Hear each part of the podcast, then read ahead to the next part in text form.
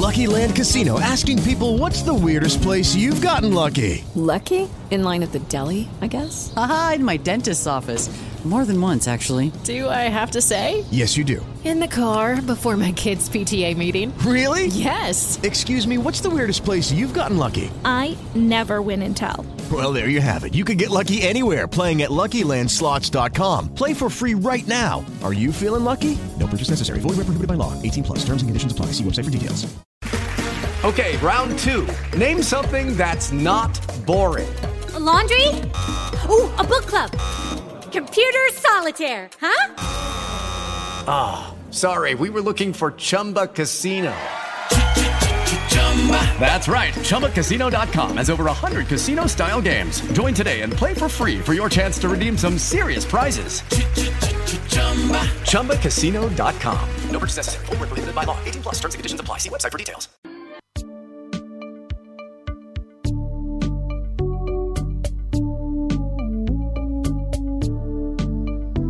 Geopolítica. Una diatriba en el mundo pandémico y pospandémico en Trend Topic.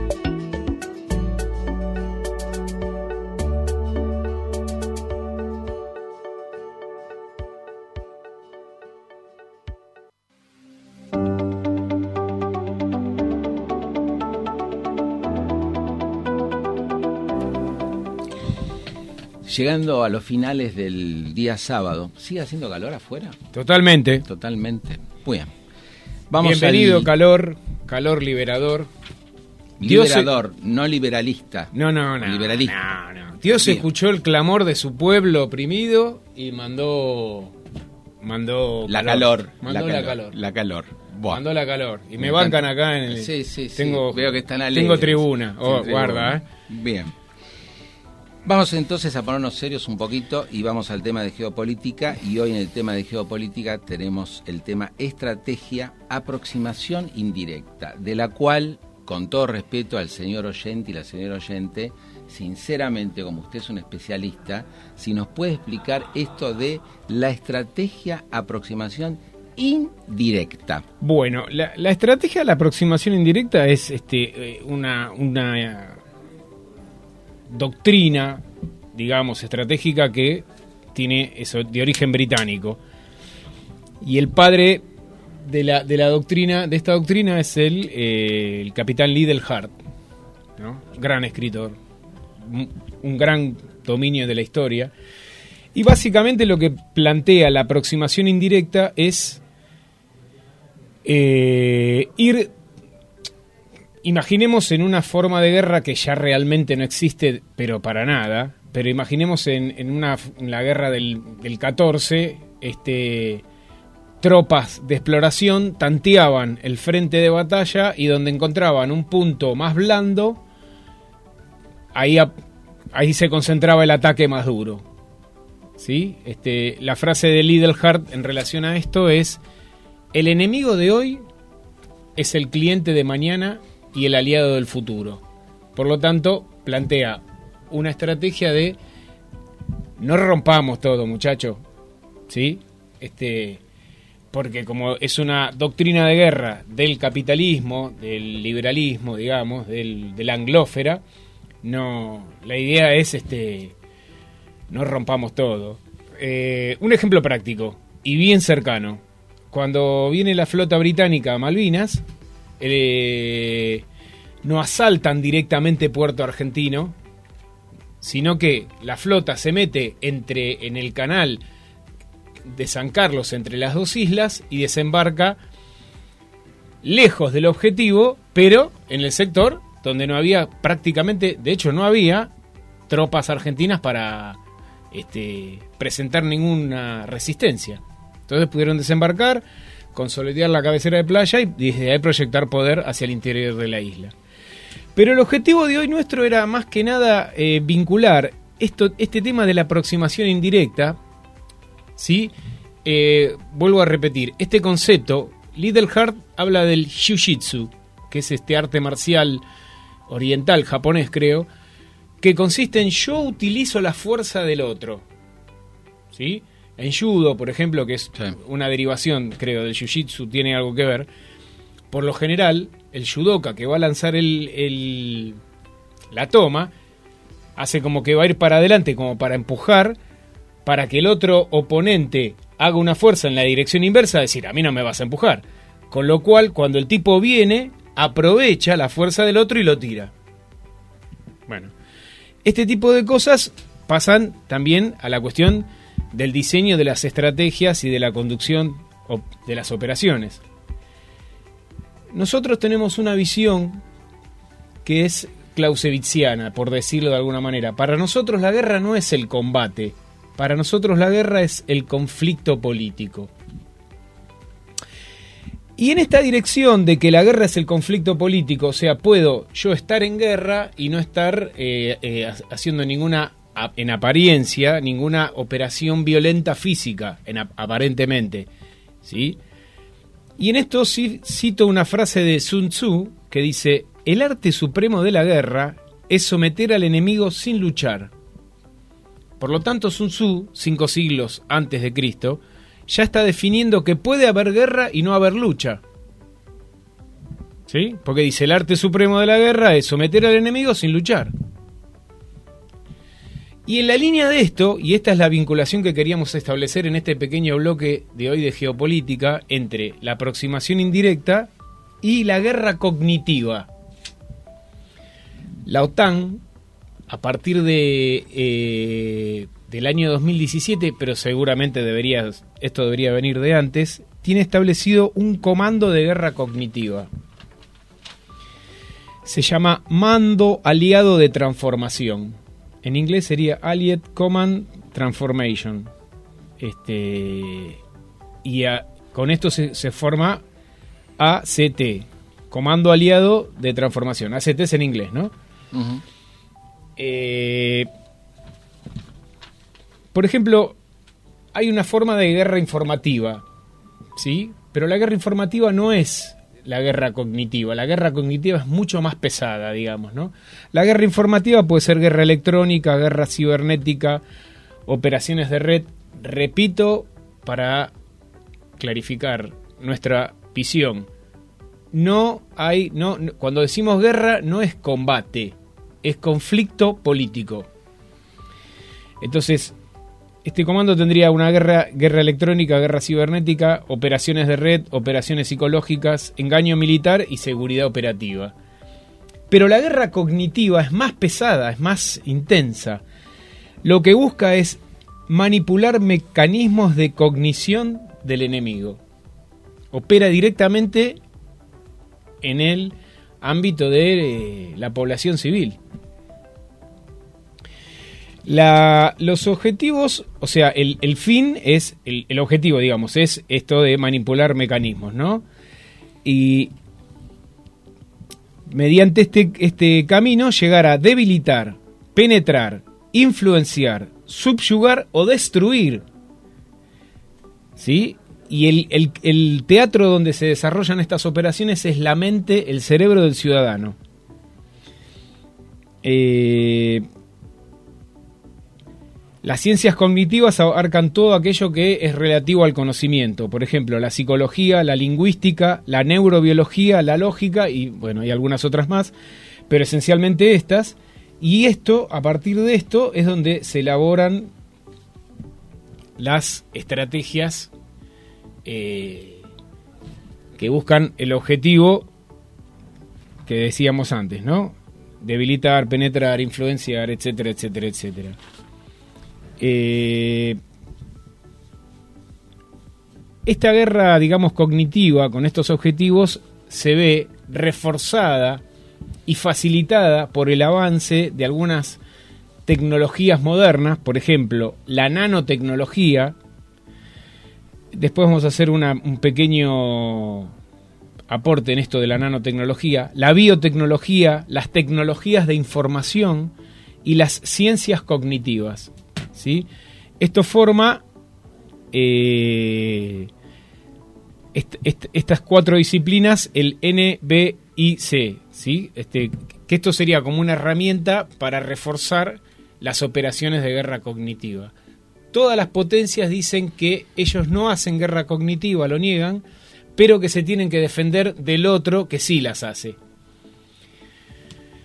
Eh, por ejemplo, eh, este comando aliado de transformación tiene 24 centros de excelencia extendidos a lo largo del mundo.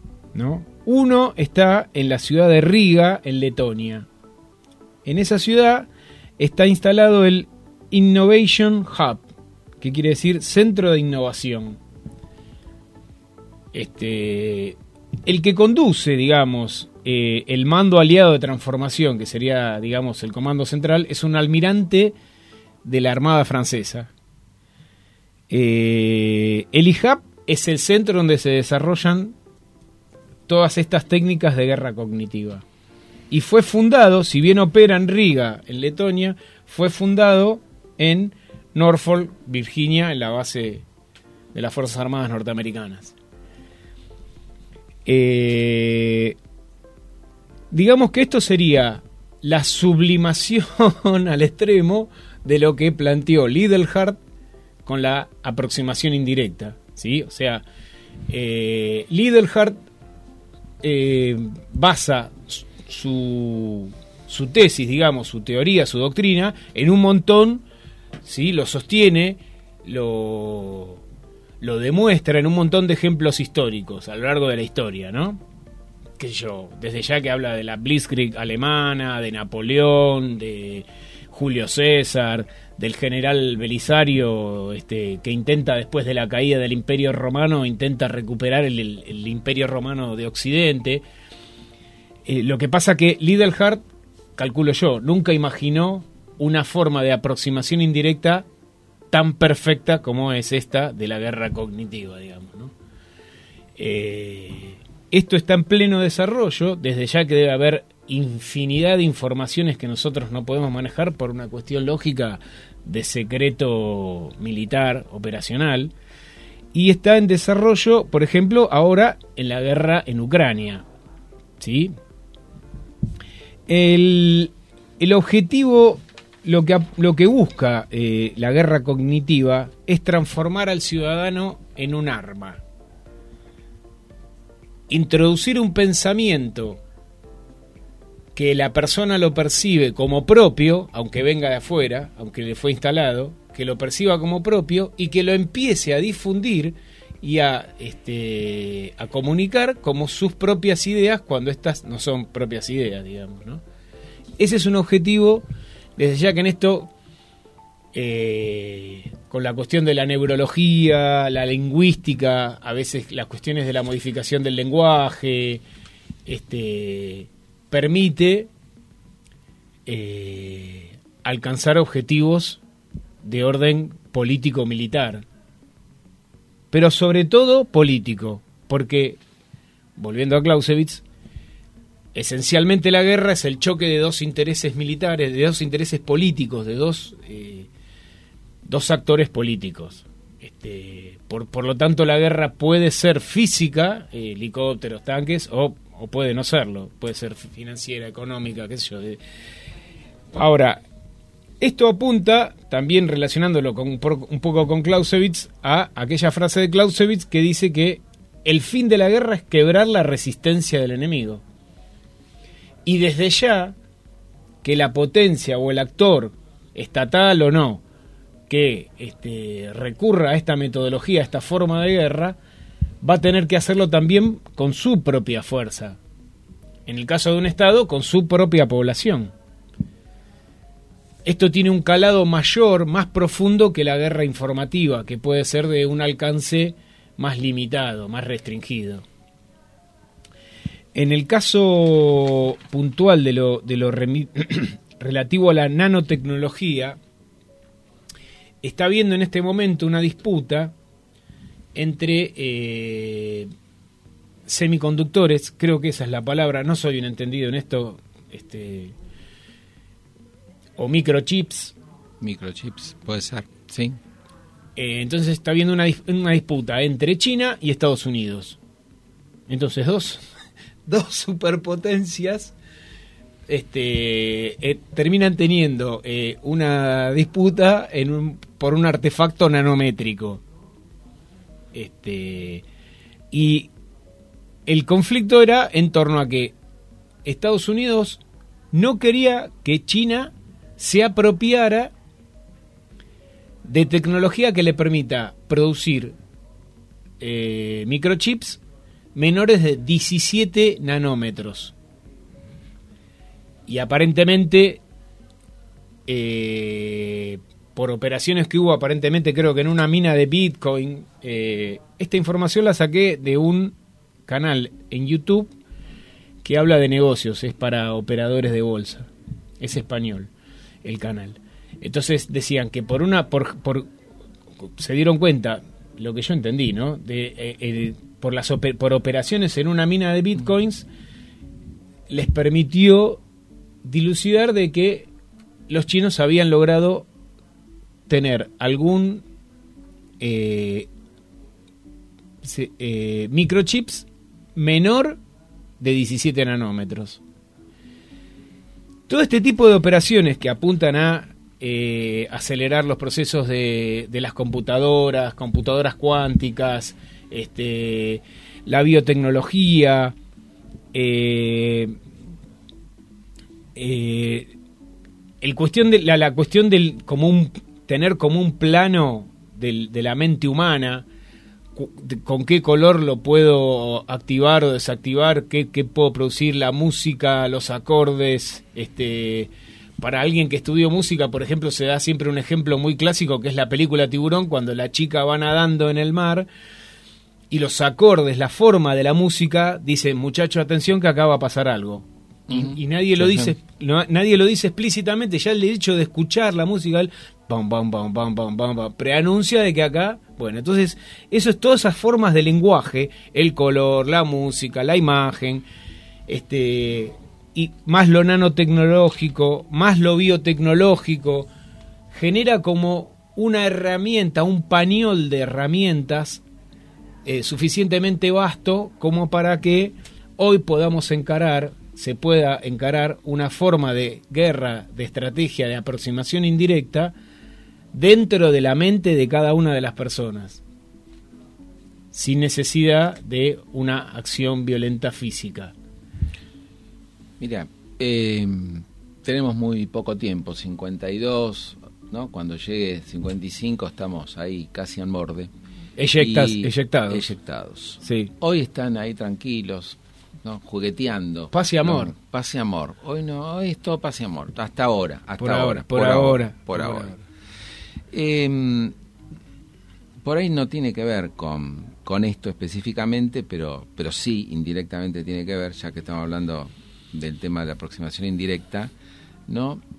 En todo esto, ¿dónde queda lo, lo humano, no? Hoy veníamos discutiendo, ¿no? En política, cómo iba, ¿no? La frustración, la desesperanza, la falta de proyecto, escuchábamos acá a los adolescentes, ¿no? Este, que por ahí mostraban alguna nueva posibilidad de pensar cuestiones políticas, armados políticos. Y entonces yo te preguntaría, ¿no? Como para ir cerrando, ¿no? En todo este merequetengue, ¿sí? Estratégico, de inteligencia, que obviamente apunta a todo el tema de la subjetividad, reformulación del encaste subjetivo, de la ingeniería subjetiva, ¿no? ¿Hasta dónde tiramos la cuerda? ¿Se entiende la pregunta? Sí. What is this? Eh, Perón decía que llegó el medioevo y el hombre para cabalgar esa situación creó el feudalismo. Eh, él presentaba esto como una forma de decir la evolución es algo incontrolable. El hombre a lo más que puede hacer es generar una montura para cabalgar sobre eso. Y creo que la última palabra no la tiene ningún... Claro, esto ya es más... Hasta acá llegó lo racional. Ahora viene lo, digamos... Yo creo que la última palabra no la tiene ningún factor de poder. Porque eh, el rebote... Hay ejemplos históricos que demuestran que algún factor de poder decía, bueno, ya está, está todo listo, sí, che, pusiste las velas, la, mesa está puesta, sí, bueno, sentémonos a morfarnos el banquete que nos preparamos durante décadas y pasó algo que destartaló todo y, cambió todo eh, radicalmente, digamos, ¿no? Este es claramente contra natura esto. De lo que yo veo y por- me parece Sí, que sí. estoy estoy totalmente de acuerdo con tu pregunta de decir dónde está lo humano. Es claramente contra natura. Ahora, contra natura, ¿qué significa? Que te chocas en un límite, obviamente, y que además ese límite te termina autoprovocando una cuestión autodestructiva. ¿O no? Yo creo que, que el, sin duda que tiene un alto grado de autodestrucción.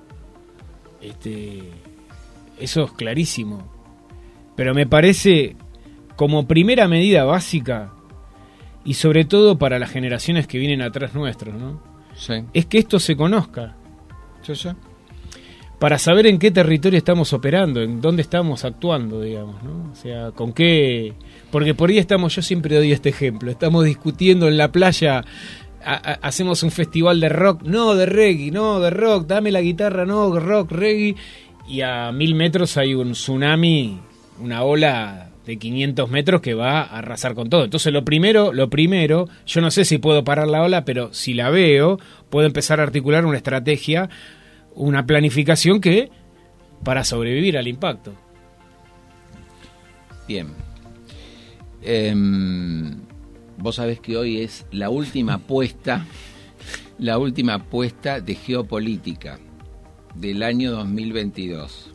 Así que que amerita, sí, a un agradecimiento a todo este año, ¿no? Donde pudimos hablar de algunos temas, mucha gente se interesó, mucha gente se impactó de algunos temas.